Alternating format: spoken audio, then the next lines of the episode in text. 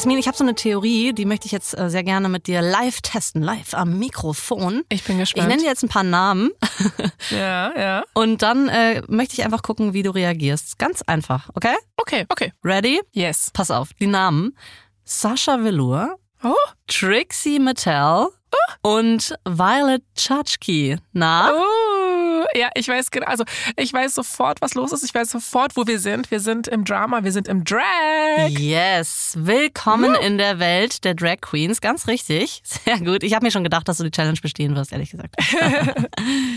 die meisten von uns kennen diese Welt ja über die Show Drag Race. Und wenn wir über Drag sprechen, also über diese phänomenalen PerformerInnen, die innerhalb und eigentlich auch schon längst außerhalb dieser queeren Community wirklich Ikonen geworden sind, dann müssen wir über einen Menschen sprechen, der vieles davon überhaupt erst möglich gemacht hat. Nämlich RuPaul. Sommer in San Diego 1960. Die Sonne knallt auf den Asphalt und taucht die Straßen der Metropole in dieses Licht, das es wirklich nur in Kalifornien gibt. Ich bin überzeugt davon. Also Ja. wahrscheinlich kennt man es aus Hollywood-Filmen, wenn man nicht persönlich schon mal da war. Ist es so dieses leicht sepiafarbene? Ja, genau. Es ist alles so direkt so warm. Es ist so Golden. golden. Ernestine Charles, die hat heute aber einen richtigen Scheißtag.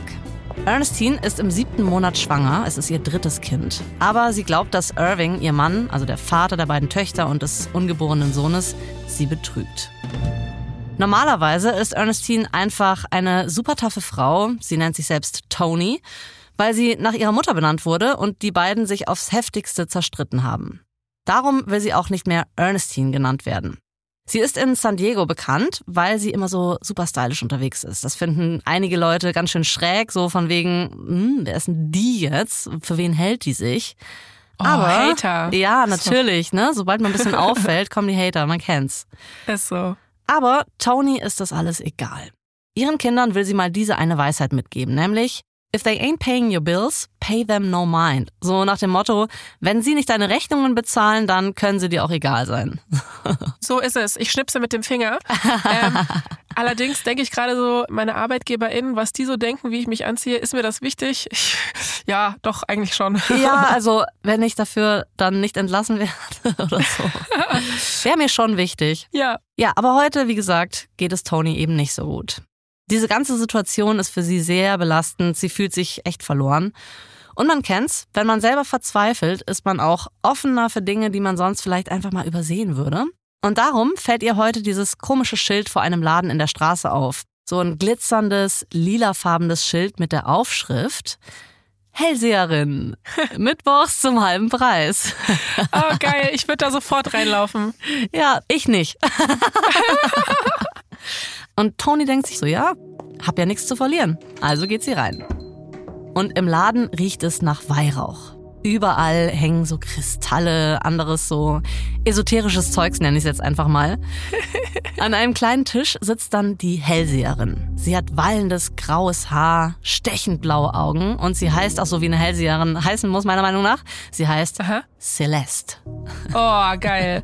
Äh, was wäre dein Hellsehername? Also ich glaube, mein Oh. Hellsehername wäre Lady Y. Das ist viel krasser als der, den ich mir gerade ausgedacht habe. Meiner wäre Daphne.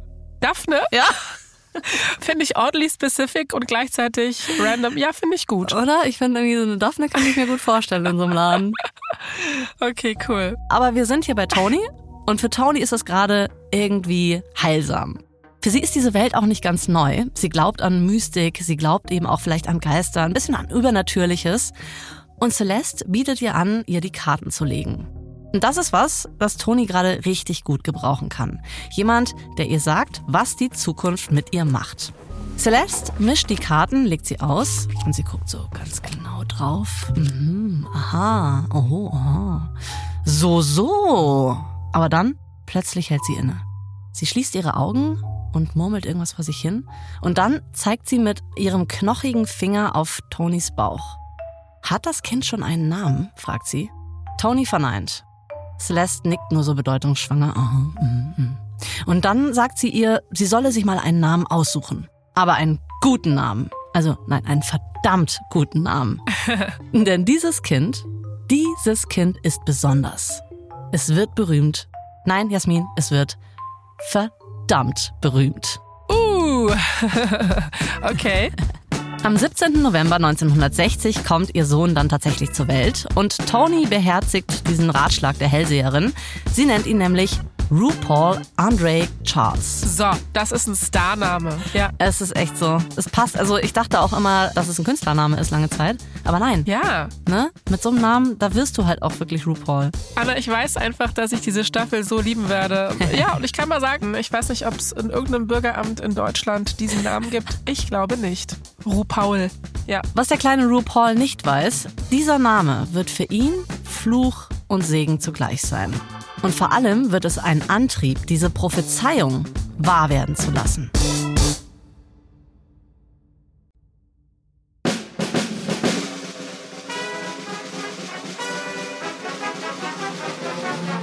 Bin Anna Bühler. Und ich bin Jasmin Polat. Und ihr hört verdammt berühmt von Wondery. Hier erzählen wir euch die Geschichten der Menschen hinter dem Gossip. Mit all ihren Erfolgen und Karrieretiefpunkten. Und überraschenden Details zu Schlagzeilen, die wir alle kennen. Zum Beispiel die, wie aus dem Jungen mit dem besonderen Namen jemand wurde, der weltberühmt geworden ist, weil er Drag in den Mainstream gebracht hat mit einer Show namens RuPaul's Drag Race. An der Spitze dieser Show sitzt, ja, wir wissen schon, RuPaul Charles, Drag-Superstar, Vorbild, Ikone. Ein Mensch, der viele junge Drag Queens groß gemacht hat und der einfach zu jeder Zeit die coolste Person im Raum ist. Doch was viele nicht wissen, das Leben von RuPaul war nicht immer so glamourös und perfekt, wie es heute zu sein scheint. RuPaul hat einen langen und schweren Weg hinter sich. In seinem Leben ging es immer schon um Liebe. Liebe, die er sich von seinem Vater gewünscht hätte, Liebe, die ihm seine Mitschüler verwehrt haben und vielleicht am wichtigsten die Selbstliebe.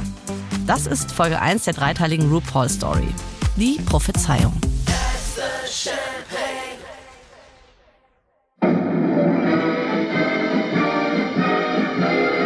Tonight, from the Ed Sullivan Theater on Broadway, The Ed Sullivan Show. Es ist 1964 und die gesamte Familie Charles, also Mutter Tony, Vater Irving, Rosie, Renee und der dreijährige RuPaul, sie sitzen vor dem Fernseher. RuPaul hat mal wieder den besten Platz der Welt eingenommen, nämlich auf den Schultern seines Vaters Irving. Er könnte den ganzen Tag hier verbringen. Er liebt es, von so weit oben auf die Welt runterzuschauen. Aber vor allem liebt er seinen Vater. Aber weißt du, was RuPaul noch liebt, Jasmin? Ja. Er liebt es, wenn er bei Irving auf den Schultern sitzt, kurz seine Glatze zu lecken. Was? Der kam überraschend, oder? Schleck. Ich erinnere mich dran, dass meine Tochter das, also als sie so Baby war, da wollte sie auch immer meine Nase beißen. Vielleicht ist das irgendwie so, so ein ah. Ding. Das fand ich oh auch Gott, so ein bisschen eklig, weil die Nase ist ja auch immer so ein bisschen, die ist ja der Umwelt ausgesetzt, sag ich mal so. Und das dann abzulecken, weiß ich nicht. Man geht mit der Nase voran durch die Welt. genau, die kriegt immer das, den größten Staub ab. Meine ist ja heute ein bisschen zu. Ja, stimmt. Die würde ich jetzt auch gerade nicht ablecken, Jasmin, was okay ist. mein Sohn sogar auch nicht. Er war neulich auch so, ähm, Mama, sind da Keime dran? ja, mein so, Kind. Äh, ja, aber okay, gut. Also eine Glatze ablecken ist ja, genau. auf jeden genau. Fall spezifisch, aber es zeigt natürlich, dass er total vernarrt in seinen Vater ist. Ja, und Irving kannst du dir auch vorstellen als so einen wirklich charismatischen Typen. Er arbeitet als Elektriker, ist einfach so ein lebensfroher Kerl, so wird er beschrieben. Er macht auch so seine Dad-Jokes, klar, bringt damit alle zum Lachen, ja. Und Ruth verehrt Irving. Schon als kleines Kind will er unbedingt so sein wie sein Vater. Wir sitzen aber ja gerade vom Fernseher und da läuft die legendäre Ed Sullivan Show. Das war damals so die größte Late-Night-Show in den USA und im Hause der Charles ist das so Pflichtprogramm. Das ist so wie bei uns wahrscheinlich früher Wetten das oder so, keine Ahnung. Ja. Und in der heutigen Ausgabe gibt es drei sehr besondere Gäste. Our tops on the record charts this week is Come See About Me is sung by these girls here, the Supremes, three youngsters from Detroit, Diana Ross, Mary Wilson Florence Ballard. Here they are and let's hear it for them. Es sind die Supremes. Oh. Kennst du bestimmt, ne? Ja, na klar. Na oh, klar. wow. Es ist so die coolste, tollste Girl Group der 60er. Drei wirklich unfassbar talentierte Sängerinnen aus Detroit mit unfassbaren Hammerstimmen. Die haben die schönsten Harmonien, die sweetesten Lyrics. Die drei sind die erfolgreichsten Künstlerinnen von Motown. Das ist so eine Plattenfirma kennt man garantiert, ne? Die hat Aha. viele schwarze MusikerInnen in den USA ganz, ganz groß rausgebracht. Also später auch Marvin Gaye oder Stevie Wonder, Jackson 5 natürlich. Also Motown kennt man. Und für RuPaul ist dieser Auftritt wie ein Erweckungserlebnis. Also echt so. Oh, ist so Engelschöre, leuchtende Augen, Ding Dong, Glühbirne geht an überm Kopf. So, ah. Also im Sinne von, er will auch mal im Fernsehen zu sehen sein oder er will auch mal singen oder in einer Group sein sozusagen. Ja, ich glaube, er will die Stage. So wirklich dieser, Ja. ey, das will ich mal sein. Ja. RuPaul hüpft dann runter von den Schultern seines Vaters. Er geht nochmal ganz nah ran an den Fernseher und zeigt auf die Sängerin in der Mitte. Und das ist natürlich the one and only Diana Ross. Und dann sagt er so, die da, die in der Mitte, das bin ich. Und dann fängt er an, zur Musik zu tanzen. Alle finden es natürlich super süß und witzig. Nur einer, der lacht nicht. Oh oh. Irving. Oh. In den kommenden Monaten werden solche Familienabende leider immer seltener. RuPauls Eltern, die streiten sich immer häufiger, auch immer lauter. Dann gehen mal Lampen oder Vasen kaputt und am Ende stürmt Irving aus dem Haus. Danach müssen Rues Geschwister die Scherben aufkehren. Das klingt nach einer traumatischen Kindheit, ehrlich gesagt. Ja, ab da geht's wirklich nicht so schön weiter. Rue findet in solchen Momenten dann Zuflucht in der Garage. Hier steht der Plattenspieler. Rue legt dann immer seine Diana Ross Platten auf und dann ist für kurze Zeit vielleicht alles mal okay. Er kann sich in der Musik verlieren. Er übt dann stundenlang ihre Songs, ihre Tanzschritte, versucht ihre Stimme ganz genau zu imitieren und vergisst dann halt kurz, dass sich seine Eltern anschreien und dass sein geliebter, verehrter Vater Irving eigentlich kaum noch zu Hause ist. Es ist echt wichtig für ihn, auch diese Garagenzuflucht zu haben. Und es wird bald nur noch wichtiger. Und zwar, als auch der Rest der Nachbarschaft merkt, dass RuPaul nicht ist wie die anderen Kinder und im Speziellen natürlich wie die anderen Jungs. Es ist 1966. Wir sind immer noch hier in RuPauls Garage in San Diego. Gerade übt Ru den neuesten Hit der Supremes, nämlich You Can't Hurry Love. Ru ist inzwischen fünf Jahre alt und er hat einiges dazugelernt. Er lässt seine Hüften kreisen, er hat diesen typischen Supremes Wimpernschlag drauf. Er haucht die Texte nur so ins imaginäre Mikrofon. Mit ihm in der Garage ist seine Schwester Rosie und ein Mädchen aus der Nachbarschaft. Sie sind so seine Backup-Sängerinnen, also tatsächlich sind die dann so ein bisschen wie die Supremes, ne, zu dritt so. Das Garagentor steht dabei weit offen, damit auch wirklich jede und jeder, der vorbeigeht, die Performance sehen kann. Das ist auch so was Lustiges, dass die Geschwister dann so mit reingezogen Ja. werden, ob sie wollen. Ob sie wollen oder nicht. So. Genau so. Oh, sehr schön. Aber ich finde es so krass, dass er da gerade mal fünf ist und schon so eine Performance hinlegt. Fünf Jahre alt, Anna. Manche fangen früh an, ne? Aber wobei, mit Ja. fünf habe ich auch im Wohnzimmer schon rumgetanzt. Du bestimmt auch. Kann ich mir nicht anders vorstellen bei dir, Jasmin. Ich war gerade so, wo war ich mit fünf? Ja, wahrscheinlich, wahrscheinlich in irgendeiner Performance. Ja, ja. Also, wir stellen es uns so vor, die Garagentür steht weit offen, ja, und die drei sind da am Wimpernschlag üben und am Hüfte schwingen. Und dann fährt ein Junge aus der Nachbarschaft mit seinem Fahrrad vorbei. Es ist der Bruder des Nachbarnmädchens, was eben auch in der Garage steht bei Rues Supreme Coverband. Rue freut sich erstmal, also, ah, geil, hier sind jetzt Leute, ein Publikum, die sehen, dass wir so einen mega Auftritt hier hinlegen. Aber der Nachbarsjunge, der sieht gar nicht beeindruckt aus. Der guckt schockiert auf Rue, auf die Mädchen. Ja, er sieht tatsächlich angewidert aus.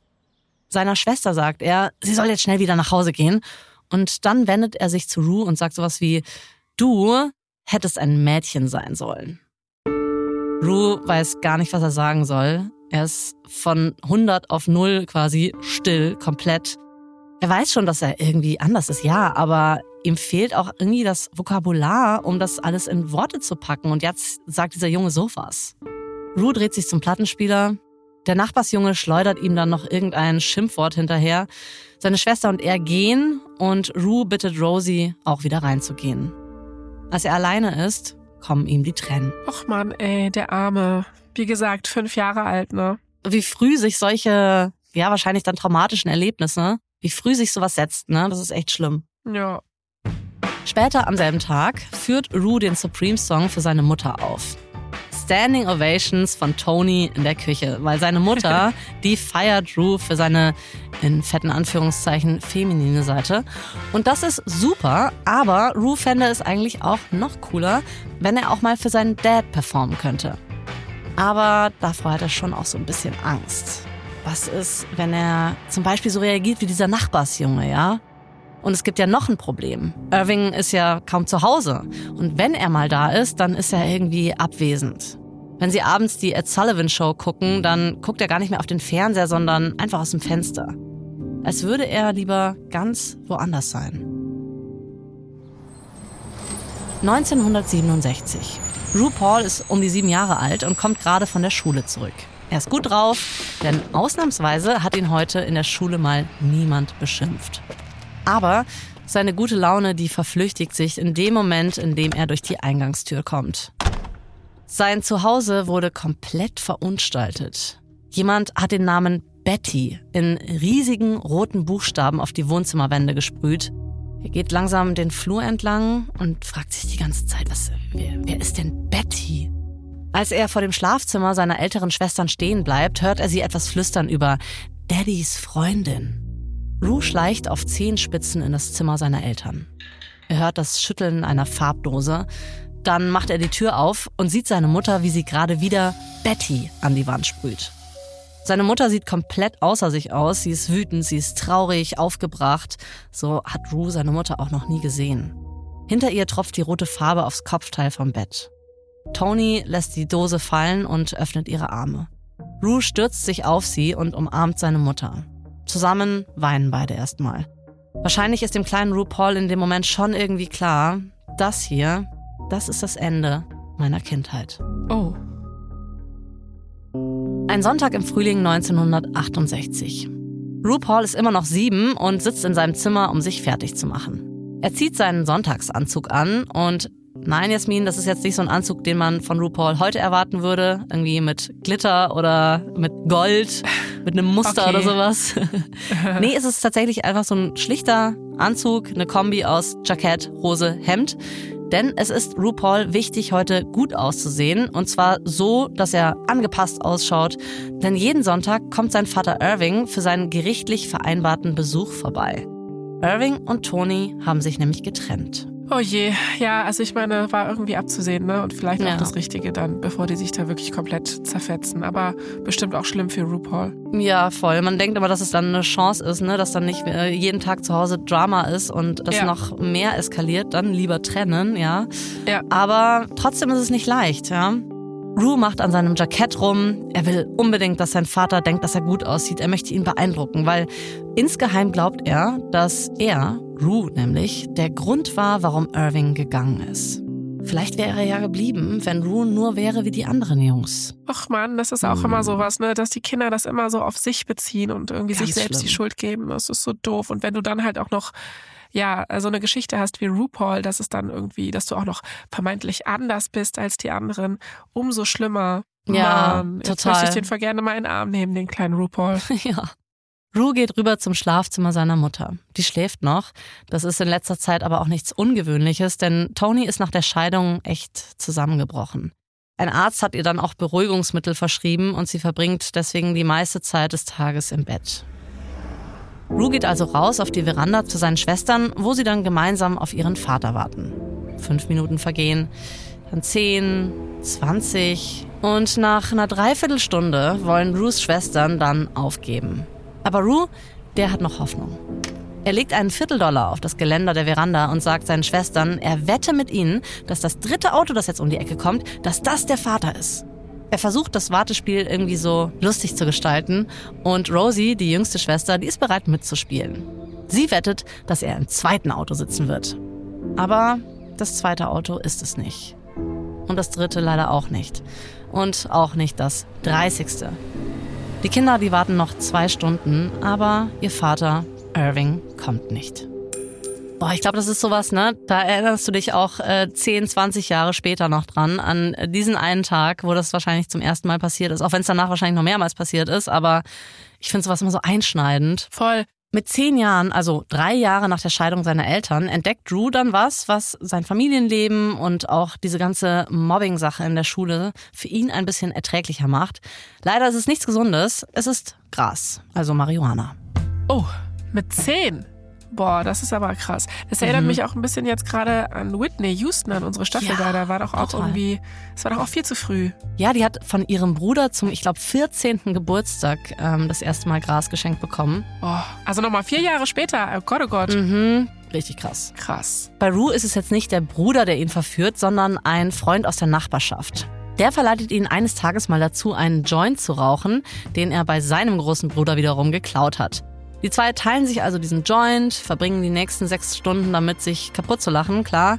Plötzlich scheinen alle Probleme von Rue meilenweit entfernt. Er liebt es, high zu sein und ab da ist er es immer öfter.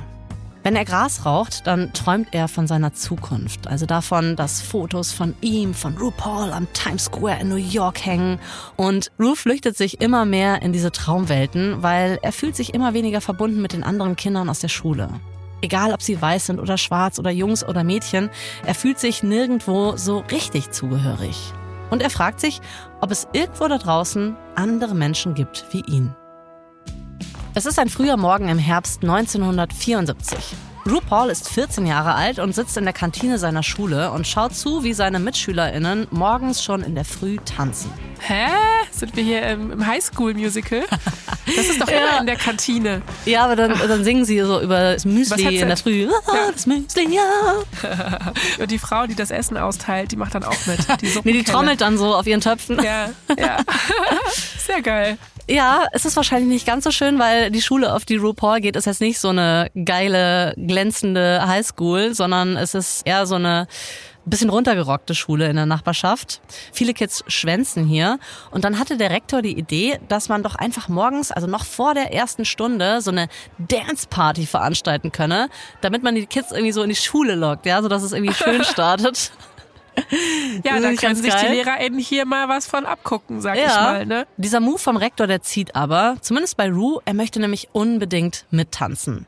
Er weiß, dass er es drauf hat. Aber er hat schon so ein bisschen auch Schiss, ne?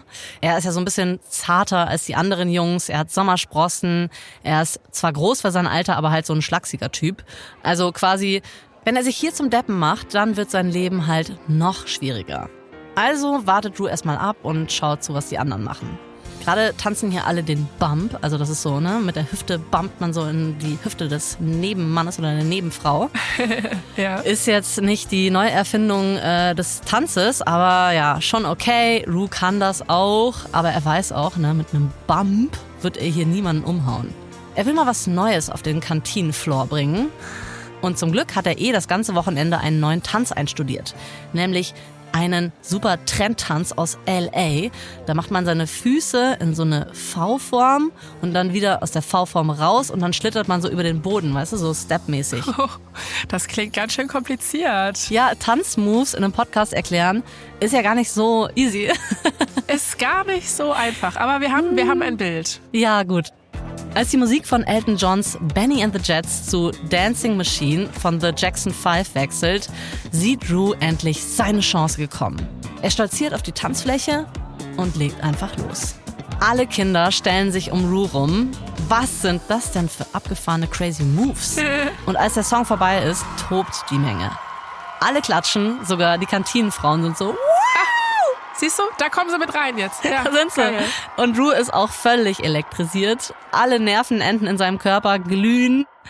Dieser Applaus, der war es wert. Die Jahre an Mobbing, die Schläge auf dem Flur, all der Schmerz, den er ertragen musste.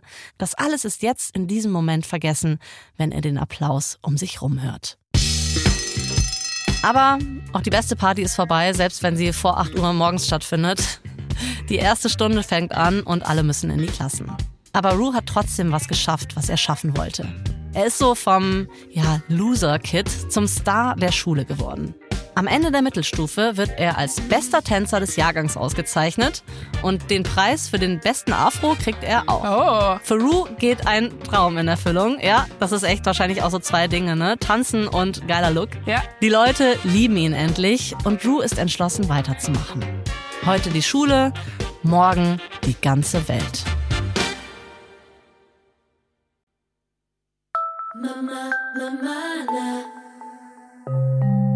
Also, an seiner alten Schule hat RuPaul jetzt wirklich so einen super Ruf, hat sich da etabliert. Aber als er auf die Highschool kommt, da läuft alles anders als gedacht.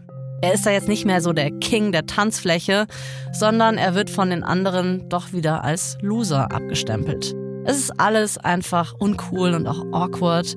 Rue steckt mitten in der Pubertät. Er weiß, dass er schwul ist, aber er ist noch nicht out und er kommt auch gar nicht klar mit seinen Hormonen. Ständig verknallt er sich in irgendwelche Jungs aus der Schule, aber dann hat er auch wieder Angst vor ihnen und so.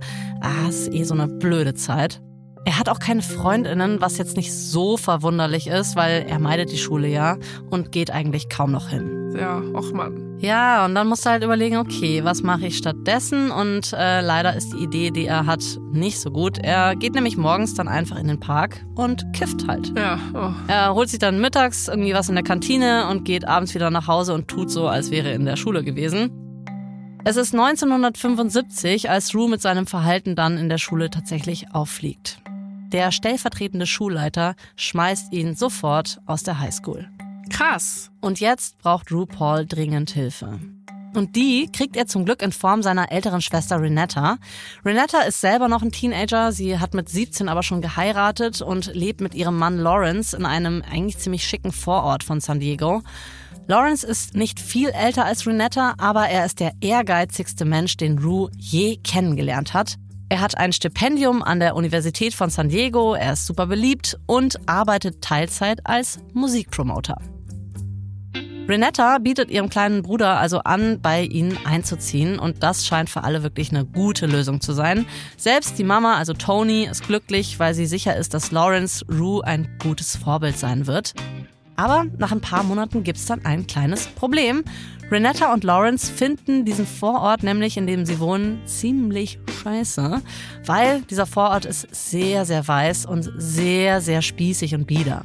Sie wollen lieber irgendwo leben, wo eine große schwarze Community ist. Sie wollen also nach Atlanta.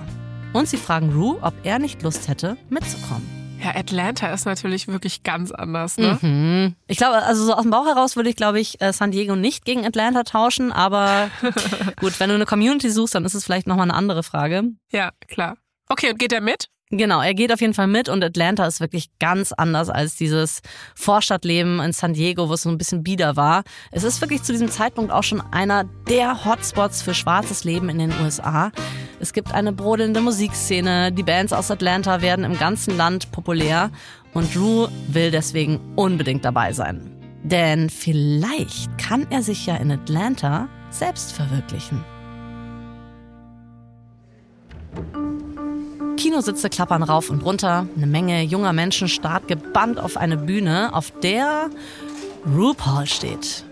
Es ist Herbst 1976 und Rue nimmt Schauspielunterricht an der Northside School of Performing Arts. Das ist so eine High School in Atlanta mit Fokus auf Kunst und Schauspiel. Rue liebt diese Schule, er liebt die Bühne und vor allem liebt er auch die anderen Leute hier. Alle MitschülerInnen hier sind so wie Rue, also selber so Typ, sensibler Künstler. Ich glaube, ehrlich gesagt, ich würde mich da so ein bisschen unwohl fühlen, wenn alle die ganze Zeit so äh, über ihre Feelings reden und so, so stelle ich mir das vor. alle brauchen immer so ein Ventil, um sich auszudrücken. Alle müssen immer in sich reinschauen, ja. Genau. Und aus sich selbst schöpfen. Für ihn ist es anscheinend super. Zum ersten Mal in seinem Leben fühlt er sich wirklich wie zu Hause. Die Schauspielerei ist sein Lieblingsfach und das wird auch noch von seinem Lieblingslehrer Mr. Pennell unterrichtet. Der ist selbst super jung, gerade erst 26 Jahre alt und auch so ein Anhänger von Lee Strasberg, hatten wir ja auch schon mal hier, ne, in dem ja, Podcast. Ja. Ja, aus der Marilyn Monroe Staffel zum Beispiel haben wir schon darüber gesprochen, dass sie auch von ihm gelernt hat, von Lee Strasberg. Der hat halt dieses Method Acting erfunden. Genau. Und das gilt in den 70ern noch als ziemlich neue Art des Schauspiels. Mr. Pennell ist nach RuPauls Mutter Tony der erste Erwachsene, der RuPauls Talent so richtig erkennt. Ru und seine Mitschülerin stehen auf der Bühne, weil er heute bei einer Szene Method Acting ausprobieren soll. Er will Mr. Pennell unbedingt beweisen, dass er es so richtig drauf hat. Aber nach nur drei Sätzen unterbricht der Lehrer ihn und sagt sowas wie, ach, nein, nein, nein, nein, ich, ich möchte das jetzt spüren, Ru. Also bitte nochmal von vorne. Beim zweiten Mal ist Rue so sehr in die Szene vertieft, dass er auch dann noch weitermacht, als ihm der Text eigentlich ausgeht. Er improvisiert neue Zeilen. Rues Szenepartnerin ist davon völlig verwirrt, aber Mr. Purnell nickt und grinst, sie sollen unbedingt weitermachen. Das ist gut. Hinterher applaudiert der Lehrer und sagt Rue, dass er es geschafft hat. Es hat sich echt angefühlt. Rue ist völlig außer sich vor Stolz. Mr. Pennell sieht ihn so, wie er unbedingt gesehen werden möchte, nämlich als Künstler. An der Northside School gewinnt RuPaul richtig an Selbstvertrauen. Und das überträgt sich natürlich auch auf sein Leben außerhalb der Schule. Und in dieser Zeit sieht Rue zum ersten Mal auch die Rocky Horror Picture Show. Das wird so einer seiner Lieblingsfilme. In diesem Film fällt ihm nämlich auch ein Satz auf, der für ihn dann wichtig wird. Don't dream it, be it. Also, ne? Ah. Eigentlich übersetzt, lebt dein Traum. Und das wird dann für Rue auch wirklich ein Mantra. Auf Renettas Nähmaschine beginnt er sich ausgefallene Outfits selber zu schneidern. Es scheint alles wirklich cool zu sein für ihn gerade. Bis Lawrence, also Renettas Ehemann, Rue sagt, dass er die Schule wechseln muss. Hä? Wieso das denn? Ja, irgendwie eigentlich aus praktischen Gründen eher, weil die Northside School ziemlich weit weg ist von ihrer Wohnung und Rue fast immer zu spät kommt. Er sammelt deswegen Minuspunkte und die drücken dann wiederum seinen Notenschnitt nach unten. Und man braucht halt einen ja. guten Schnitt, um auf die Uni zu kommen. Das ne? ist also jetzt quasi so die Frage, willst du äh, das in Kauf nehmen dafür, dass deine Leistung am Ende schlechter bewertet ist und du dann halt vielleicht schlechtere Chancen hast? Er soll halt bald die Schule wechseln und dann halt auf eine gute Uni kommen. Das möchten halt alle in seiner Familie. Und so kommt's, dass er am Ende des Schuljahrs die Schule wechseln soll. Rue ist wirklich am Boden zerstört. Er ist gerade auf dem besten Weg, ein Star zu werden und jetzt ist der ganze Traum schon wieder vorbei. Als Rue seinem Lehrer Pennell das Herz ausschüttet, beruhigt er ihn, dass das jetzt nicht das Ende der Welt sein wird, wenn er die Schule wechselt. Nimm das Leben nicht so ernstmäßig, ne? so eine Lektion gibt er ihm halt. Aber Rule denkt sich, wenn ich nicht diese Schule haben kann, dann will ich eigentlich gar keine Schule. Und was macht er? Er schmeißt hin. Kann man halt aber irgendwie auch verstehen, ne? wenn er jetzt einfach die ganze Zeit so schlechte Erfahrungen hatte in der Schule und jetzt einfach mal einmal so einen Ort hatte, wo er sich gesehen gefühlt hat und auch so unter seinesgleichen aka KünstlerInnen war, ja, würde ich, hätte ich dann auch keinen Bock mehr wahrscheinlich. Und für ihn ist es halt auch irgendwie dann nochmal schwieriger, weil er halt auch irgendwie so Safe Spaces braucht. Ja. Und wenn er das in der Schule nicht kriegt, dann muss er sich halt irgendwo anders suchen. Eine Frühlingsnacht im Jahr 1978. Eineinhalb Jahre später. RuPaul ist mittlerweile 18 und in einer schwulen Disco namens Numbers. Drinnen sind überall verschwitzte, tanzende Männer. Auf der Bühne sieht er eine Frau in einem schwarzen Korsett, einem Bikinihöschen und Netzstrümpfen. Sie singt Donna Summers Love to Love You Baby. Und Drew ist gefesselt. Boah, was für eine Frau. Die klingt genau wie Donna. Und sie sieht auch aus wie sie. Warte mal, ist das Donna Summer? In einem Underground-Schwulenclub? ja, so wird's sein, oder? Kann ja schon sein. Könnte sein, ist es aber nicht, ah. weil der DJ löst sofort auf. Es ist nicht Donna Summer, das ist eine Drag Queen, Jasmin. Oh. Ah. Geil. Hier fängt's an. Und diese Drag Queen hat auch nicht echt gesungen, es war einfach super guter Lip Sync. Uh. Rue ist davon völlig begeistert. Er findet das unfassbar cool. Das war wie Zauberei für ihn, eigentlich Magie. In dieser Nacht beginnt Rue sich mit Drag zu beschäftigen. Das ist ja auch wirklich Magie irgendwie auf eine Art, ne? Also ja. ich finde das eigentlich voll das gute Wort dafür. Weil ähm, ein guter Lip-Sync, ich sag mal so, stellt man sich einfach vor, ein bisschen Zauberei gehört dazu. Also für Rue ist es jetzt auch so wirklich der Initialmoment. Aber in dieser Zeit fängt er nicht nur an, sich mit Drag zu beschäftigen. Rue ist schwul, das wissen wir ja schon, aber er hatte bis dahin noch nie was mit einem anderen Mann. Im Atlanta Gay Center, das ist so eine Art Selbsthilfegruppe, da trifft er einen Typen namens Raymond. Der ist 36 Jahre alt, super gut trainiert, hat Wuschelhaare und einen sexy Schnurrbart. Oh. Wer kann da Nein sagen? Also ich auf jeden Fall schon. schon. Aber ähm, Na, Jetzt sag ja. mir bitte nicht, dass die daten, weil ich finde den Altersunterschied ein bisschen zu krass. Hä, wieso? Ist doch egal. Hä? Ru ist volljährig. 36? Okay, sie daten also. Gut, ich möchte nicht judgy sein. Okay, also es ist wirklich so, dass Raymond für ihn so ein bisschen so, ja, der erklärt ihm die Szene. Der, der weiß halt viel über queere Geschichte auch, über die Kultur und Rue will einfach alles von ihm wissen. Rue geht regelmäßig ins Center, um mit Raymond zu quatschen. Und einmal fragt Raymond Rue, ob er schon mal einen Mann geküsst hat. Rue verneint und dann fragt Raymond, ja, und würdest du gerne mal? Und hier sind wir da, wo du nicht sein wolltest, Jasmin. Jetzt fangen die beiden tatsächlich was an. Ich gönn's ihm ja. Ich gönn's ihm ja. So, weil kurz nachdem Rue 18 geworden ist, schlafen die beiden tatsächlich das erste Mal miteinander. Aber kurze Zeit später zieht Raymond weg. Rue ist dann traurig, aber gut, insgeheim weiß er auch, dass das jetzt keine Beziehung gewesen wäre, die Zukunft gehabt hätte. Der Altersunterschied, ja, Jasmin, er ist dann vielleicht so. doch ein bisschen zu groß. Ja. Aber RuPaul ist trotzdem froh, weil nach dieser Erfahrung mit Raymond weiß er jetzt, okay, das fühlt sich richtig an und es ist genau das, was er will. Voll schön. Es ist 1979 und RuPaul ist in San Diego.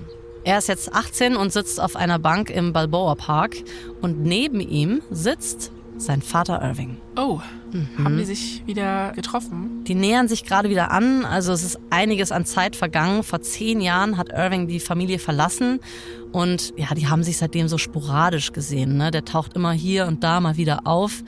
Wie aus dem Nichts dann, gibt so spontane Besuche, aber die gehen Rue dann irgendwie auch auf die Nerven. Ne? Er fühlt sich von Irving echt im Stich gelassen und mit jedem Treffen wächst auch sein Herzschmerz. Die beiden machen so ein bisschen unbeholfenen Smalltalk und dann rückt Irving irgendwann mit der Sprache raus. Es gibt einen Grund, warum er sich heute hier mit Rue treffen wollte. Jemand hat ihm erzählt, dass Rue anscheinend nachts im Park gesehen wurde, wo die schwulen Jungs cruisen, also sich zum Sex treffen. Und Irving möchte jetzt wissen, ob das stimmt. Rue ist so sauer, er weiß gar nicht, was er sagen soll. Weißt du, jahrelang hört er nichts von Irving und dann fragt er jetzt irgendwie, ja, nach seinem Sexleben so, hä? Geht gar nicht, ja. Auch so, ja, wahrscheinlich, weil es für ihn dann rufschädigend sein könnte oder so. Also so, oh. Ja. Ja, dann sagt Irving, Rue, dieser Lebensstil, der wird dich sehr, sehr einsam machen. Ah ja, weil der Vater bestimmt so uneinsam ist mit seiner schlimmen Einstellung. Ja, ja. Also man kann auch mal genau diese Frage stellen, nämlich was hat ihn einsam gemacht, dass der Vater irgendwann einfach verschwunden ist vielleicht, aber wahrscheinlich nicht, dass er äh, Sex mit anderen Männern hat. Total. Well, Rue wird zu Recht sauer und zwar so richtig.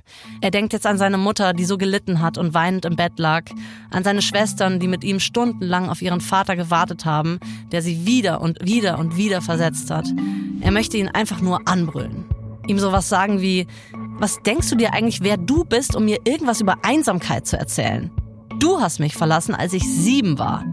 Aber das alles, das sagt er nicht. Er holt tief Luft, schaut seinem Vater ins Gesicht und sagt ganz ruhig, ich habe mir dieses Leben nicht ausgesucht. Ich war schon immer so. Wow, ja, krasses Statement. Ja, voll erwachsen, ne? Also so, ich meine, ja. mit 18 seinem Vater sowas zu sagen, ist auch schon so. Total. Und das Gespräch der beiden ist damit auch beendet. Vater und Sohn gehen ab da getrennte Wege.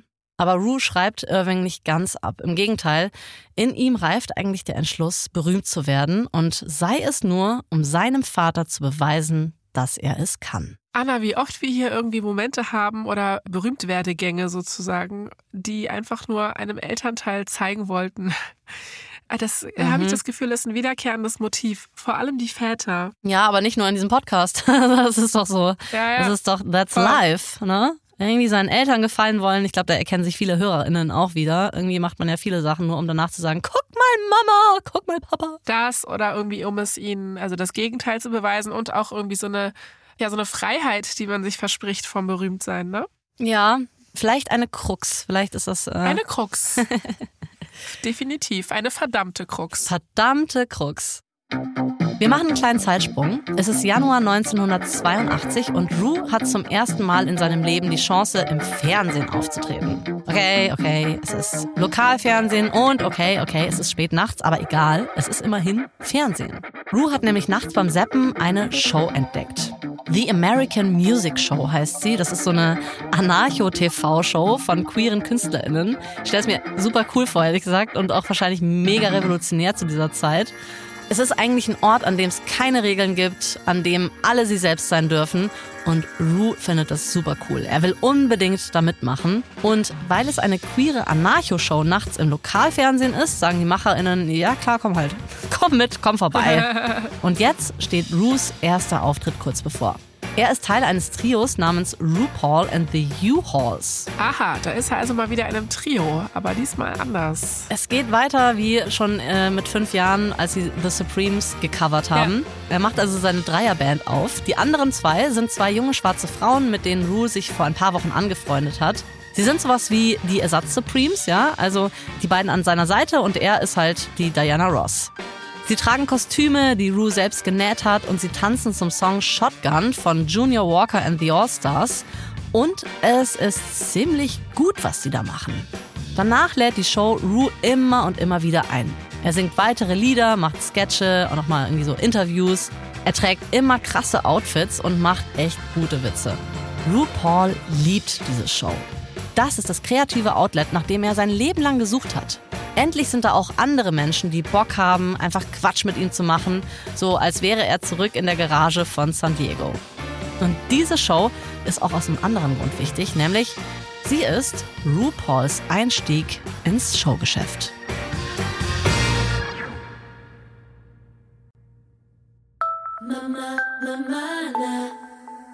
Warst du schon mal im Lokalfernsehen, Jasmin? Ich war nicht nur im Lokalfernsehen, liebe Anna. Ich habe ja auch mal eine Zeit lang Kompasserie gemacht, als ich Ach. klein war. Deswegen war ich auch mal in so Shows wie GZSZ. Nein. Ja, ja. Wann ungefähr? So in den äh, späten 90ern, also als ich so zehn war oder so, weiß ich noch. Ich habe neulich eine VHS-Kassette gefunden, oh wo das drauf ist. Ja, richtig lustig, wo ich dann irgendwie so mit diesen GZSZ-Leuten stehe. Und ich glaube, ich habe oh. ein quote-unquote Waisenkind gespielt.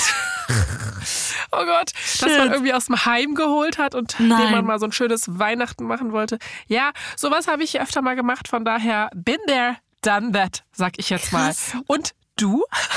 Also so, damit kann ich jetzt nicht auffahren. Also mein erster TV-Auftritt war im WDR-Fernsehen. Das war wahrscheinlich oh. dann wirklich Lokalfernsehen, weil die haben ähm, in meiner Grundschulklasse irgendwas gefilmt.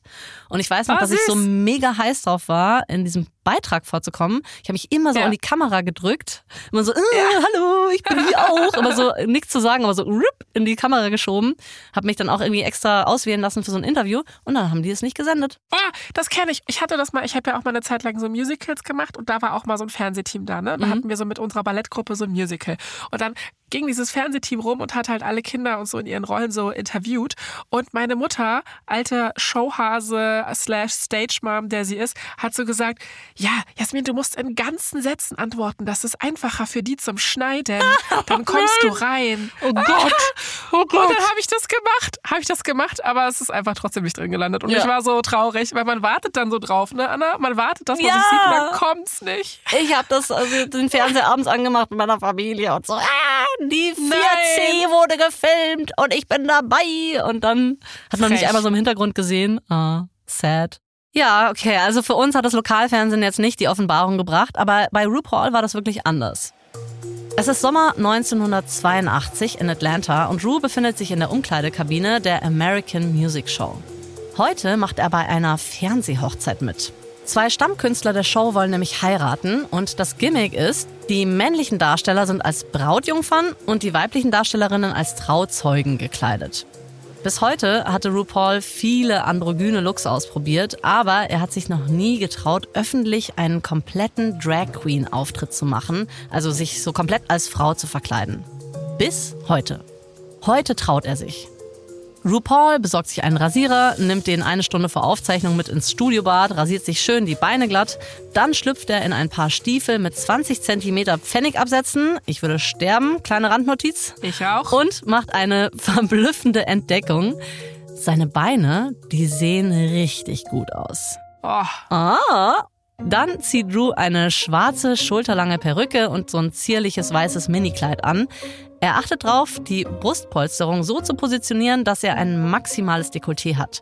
Und dann schaut er in den Spiegel und denkt sich, hm, nicht schlecht. RuPaul betritt die Bühne. Und alle so, boah. Die Kameras halten voll auf ihn drauf. Es fühlt sich echt so an, als wäre da ein Supermodel in die 5-Dollar Underground-Show gekommen. Und Ru denkt sich, ey, wenn die Leute so sehr auf ihn abfahren, wenn er sich als Frau verkleidet, dann, hm, vielleicht ist es ja echt was Besonderes. Ru will, dass ihn mehr Leute so sehen. Aber dazu muss er ja irgendwie noch auf sich aufmerksam machen. Es ist 1982 und RuPaul ist im wohl unglamourösesten Ort von Atlanta heute, nämlich in einem Copyshop, der 24-7 offen hat. Und er bastelt an Postern. Auf den Postern ist sein Gesicht und darunter so Slogans wie RuPaul is red hot, also RuPaul ist super heiß. Oder RuPaul is everything. RuPaul ist alles. Ich liebe jeden einzelnen Spruch in dieser Folge, wirklich jeden einzelnen. Ja, weil die sind nicht Understatement, ne? Die sind einfach voll auf die Zwölf. Er geht dann noch mit so einem Radiergummi rüber und verwischt so ein bisschen die Kanten seines Gesichts auf den Postern. Dann legt er das alles auf die Kopiermaschine und drückt Start. Also so hat man das früher gemacht, Jasmin, als man noch keinen Photoshop hatte. Wollte ich noch mal kleine, oh, ich kleiner weiß, Reminder. Ich weiß. Ja, ja. Dann nimmt er seine ganzen Kopien und geht mit einem Eimer Kleber ins Ausgehviertel von Atlanta. Überall klebt er die Plakate auf. Rue ist jetzt fest entschlossen, seinen Namen und sein Gesicht vor so vielen Menschen wie möglich bekannt zu machen. Als ein Passant ihn dann fragt, wofür er eigentlich wirbt, stellt er die Pose von dem Plakat nach und sagt, für mich selbst. Ach, ich liebe den so, ne? Kann mir das genau vorstellen. For myself. Aha. Und aber auch so selbstverständlich. Ja. Natürlich. Die Plakate, die zeigen schnell Wirkung. Die Leute in Atlanta beginnen tatsächlich Rue auf der Straße zu erkennen. Andere MusikerInnen, FilmemacherInnen wollen mit ihm zusammenarbeiten. Rue findet immer wieder neue, einzigartige Wege, um auf sich aufmerksam zu machen. Zum Beispiel moderiert er im offenen Kanal eine Show namens Learn a Dance with RuPaul, also ne, Tanzen lernen mit RuPaul. Und da zeigt er, wie man Samba, Hip-Hop und Jazzercise tanzt. Geil. Ja. Boah, da wäre ich direkt, hätte ich da schon gelebt, was ich nicht getan habe, wäre ich auf jeden Fall vom Fernseher geklebt. Auch schon als Dreijährige. Eine Band namens Now Explosion ist von den Moves so beeindruckt, dass sie ihn einladen, bei ihren Shows mitzumachen. Während dieser Auftritte entdeckt Drew ein weiteres Werkzeug für sein Überleben im Showbusiness, nämlich den Go-Go-Tanz. Er ist, also die Statur verrät es wahrscheinlich schon, echt so ein Naturtalent. Mhm. Er fängt an, mit Go-Go-Dance Geld zu verdienen, was ihm ermöglicht, aus der Wohnung von Renetta und Lawrence endlich mal auszuziehen und in eine eigene WG zu ziehen. Jetzt kann er endlich kommen und gehen, wann er will und ja, wenn er Lust hat zu saufen oder zu kiffen oder hey, auch mal einen LSD-Trip zu haben, dann muss ihm das jetzt auch nicht mehr peinlich sein, wenn er dann vor seiner Familie plötzlich steht. Okay, also das mit den Drogen ist immer noch ein Thema, das wollte ich nämlich auch schon fragen. Absolut. Also Ja. er weiß schon so, okay, ich muss aufpassen, weil Konsum kann auch immer bedeuten, dass es irgendwann zum Problem werden kann. Vielleicht ist Konsum zum Teil auch schon ein Problem, ne? Ja. Kennt ja die ganzen Stories von irgendwie Judy Garland oder Janis Joplin, die an ihrer Sucht kaputt gegangen sind. Aber er hat Drogen und Partys unter Kontrolle. Also denkt er jedenfalls. Yeah, yeah, give the U-Hauls a hand. These girls are really putting out. Come on, give a big round of applause. Es ist März 1983 und RuPaul steht jetzt gleich auf der Bühne des 688 Clubs. Das ist so ein Underground-Rock-Club eigentlich. Der Name ist einfach die Adresse, also 688 Spring Street. Und dieser Club ist für die Musikszene in Atlanta ziemlich wichtig, weil hier ist zum Beispiel schon mal Billy Idol aufgetreten, bevor er ganz groß wurde. Und RuPaul hofft natürlich, in diese großen Fußstapfen zu treten. RuPaul macht sich bereit. Bevor es losgeht, klebt er noch so ein Poster für seine Band We Hall aufs Podest des Drummers.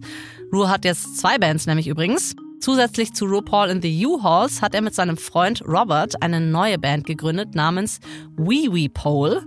Heute Abend ist die Band eine Mischung aus beiden, deswegen auch der Name We Hall.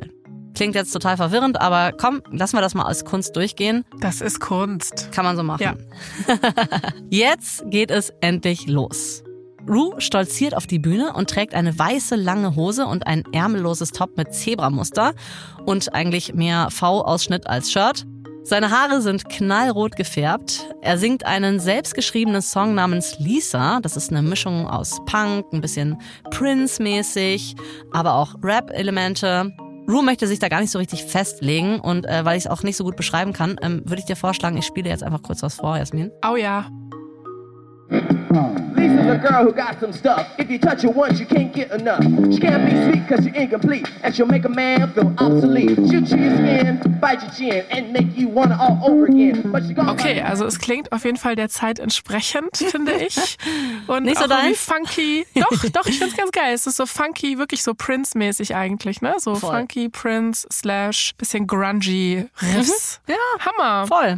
Und ich finde, er klingt so süß. Ja, weil man hört einfach, er ist noch äh, ziemlich jung und ach, Ja, voll. Er ist auch wirklich, also, ne, äh, wenn man das Video davon sieht, also ein glatter, schmaler, gut aussehender junger Kerl einfach.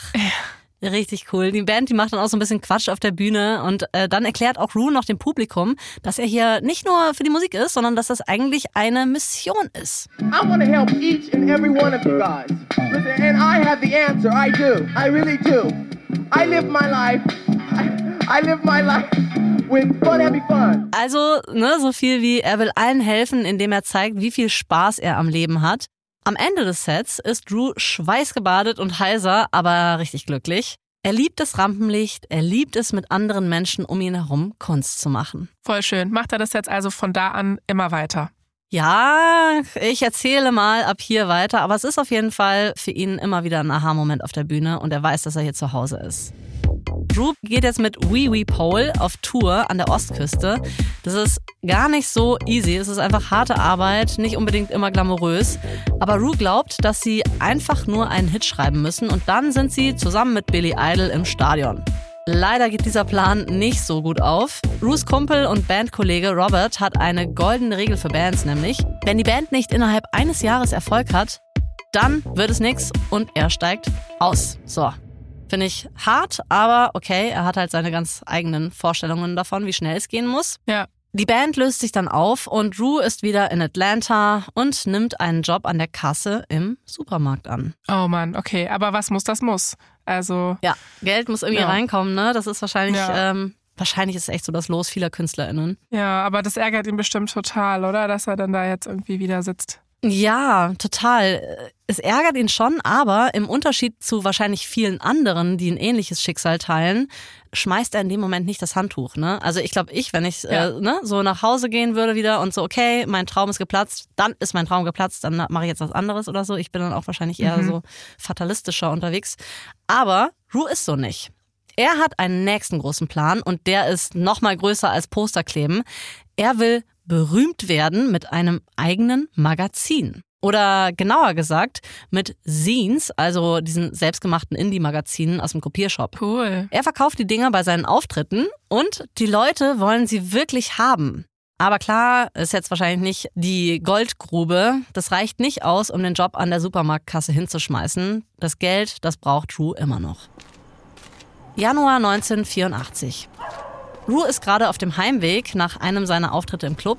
Er ist gut drauf, denn er hat einfach mal die gesamte Auflage der zweiten Ausgabe seines Zines verkauft. Krass, ne? Also die Leute sind wirklich hinterher. Ja, vielleicht ist es echt so ein Szene-Ding. Vielleicht gibt es auch noch nicht so viele Zines oder überhaupt irgendwie Magazine oder sonst was für so eine Community. Und dann ist man wahrscheinlich echt so, ah cool, Geil. das will ich auch haben.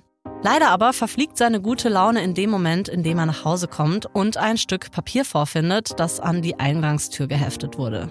Ein Räumungsbefehl. Oh oh. Er und seine wechselnden Mitbewohner sind monatelang mit der Miete im Rückstand und die paar Dollar, die er mit den Verkäufen von heute Abend verdient hat, die reichen jetzt auch nicht aus, um sie zu bezahlen.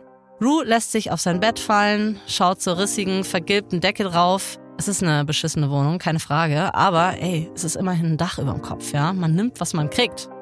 Ein paar Tage später sitzt Drew auf dem Bordstein vor seiner ehemaligen Wohnung. Um ihn herum seine ganzen alten Möbel.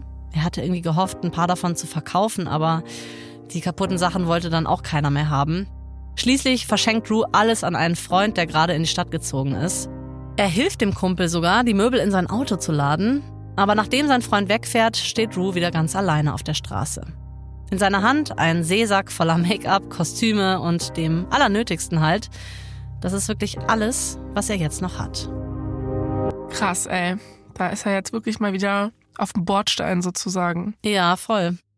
Die nächsten Monate sind dann auch wirklich, ja, gar nicht einfach. Die sind richtig tough für Rue. Ja. Er ist obdachlos, also er findet auch erstmal keine Wohnung mehr.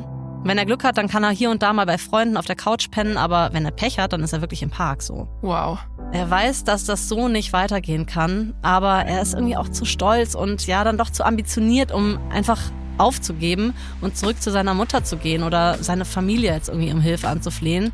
Nee, er will lieber einen eigenen Plan haben und den braucht er jetzt unbedingt. Er beginnt so über sein Leben nachzudenken. In all den Jahren, in denen er davon geträumt hat, ein Star zu werden, war Atlanta nie der Ort, an dem das geklappt hat. Auch wenn es eine gute Starthilfe war, aber eigentlich hat er sich immer sowas vorgestellt wie New York, wo sein Gesicht dann ganz groß auf der Leuchtreklame am Times Square leuchtet. Mit ausverkauften Shows im Madison Square Garden, mit Auftritten im Ed Sullivan Theater, da wo er die Supremes im Fernsehen gesehen hat, als er auf den Schultern von seinem Vater saß. Ja. Ja, ja also ich habe auch gedacht, New York ist doch eigentlich der absolut logischste Schritt für so jemanden wie RuPaul. Hey, wenn er dich als Consultant schon gehabt hätte damals, dann wäre es vielleicht auch schneller gegangen. Hello, listen to me. You have to go to New York, RuPaul. Ru, Ru, listen to me. Ru, listen to me from Germany. Ja. Ja, aber er hat es zum Glück dann irgendwann auch selber erkannt. Ja. Ru fasst jetzt den Entschluss. Wenn seine Träume wahr werden sollen, dann muss er dahin, wo seine Träume spielen. RuPaul muss nach New York City.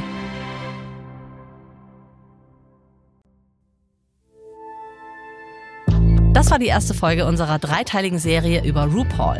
In der nächsten Folge erleben wir den Aufstieg von RuPaul zur Queen of Manhattan. Aber Ru lernt schnell, ein Titel allein reicht nicht, um berühmt zu werden. Hier noch ein kurzer Hinweis zu den Szenen in diesem Podcast. In den meisten Fällen wissen wir zwar nicht genau, was gesagt wurde. Manche Dialoge sind also ausgedacht oder wurden von uns ergänzt. Aber unsere Geschichte basiert auf echten Tatsachen und tiefen Recherchen. Wir benutzen viele Quellen für unsere Geschichten, empfehlen hier aber vor allem Letting It All Hang Out, RuPauls Autobiografie. Ich bin Anna Bühler. Und ich bin Jasmin Polat. Verdammt berühmt ist eine Produktion von Wondery und Kugel und Nira. Dennis Hensley hat diese Folge geschrieben und Dennis Kogel hat sie adaptiert. Redaktion Elisabeth Fee und Lea Dakowski. Sprachaufnahme OGM Studios und Spotting Image Berlin. Herstellungsleitung Alexandra Thehn. Das Sounddesign stammt von Sam Ada und Sebastian Dressel. Produzentin Kugel und Nira Elisabeth Fee. Für Wondery Series Producerin Simone Terbrack. Executive Producer Tim Kehl, Jessica Redburn und Marshall Louis.